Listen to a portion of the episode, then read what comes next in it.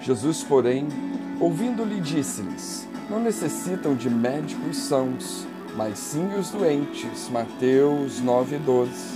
Porque o Filho do homem veio buscar e salvar o que se havia perdido. Lucas 19:10. Nosso Senhor fez essas afirmativas diante das críticas que os fariseus lhes faziam pelo fato dele comer, beber, conviver com publicanos e pecadores, ao invés de procurar, segundo a opinião deles, as melhores companhias. Na época em que vivemos, a semelhança do tempo vivido por Jesus, existem milhares de pessoas doentes ao nosso redor. São pessoas enfermas da alma, do físico, da mente e do espírito.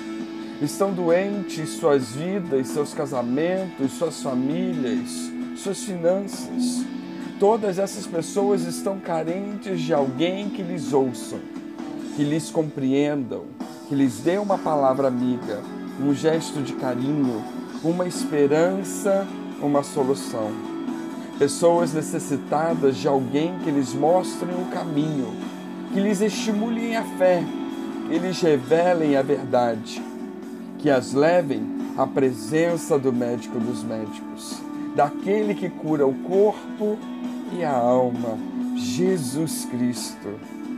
A tarefa da evangelização do mundo é uma tarefa inacabada e que pertence a todos nós. Ainda há muito a ser feito. Ide por todo mundo e pregai o evangelho a toda criatura, Marcos 16, 15. Ou Mateus 24, 14. E este evangelho do reino será pregado em todo o mundo, em testemunho a todas as gentes, e então virá o fim. Muitas pessoas, ao pensarem na tarefa de evangelizar, só se preocupam com os seus familiares. Outros pensam em lugares distantes, entretanto, estão estáticos quanto aos milhares de perdidos que têm em seus lares e vidas destruídas vivendo prisioneiro das drogas, da prostituição, da idolatria e de muitas outras formas de pecado, ou seja, morrendo sem Cristo.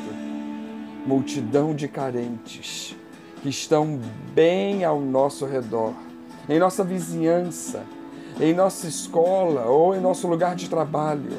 Não podemos deixar de fazer a nossa parte.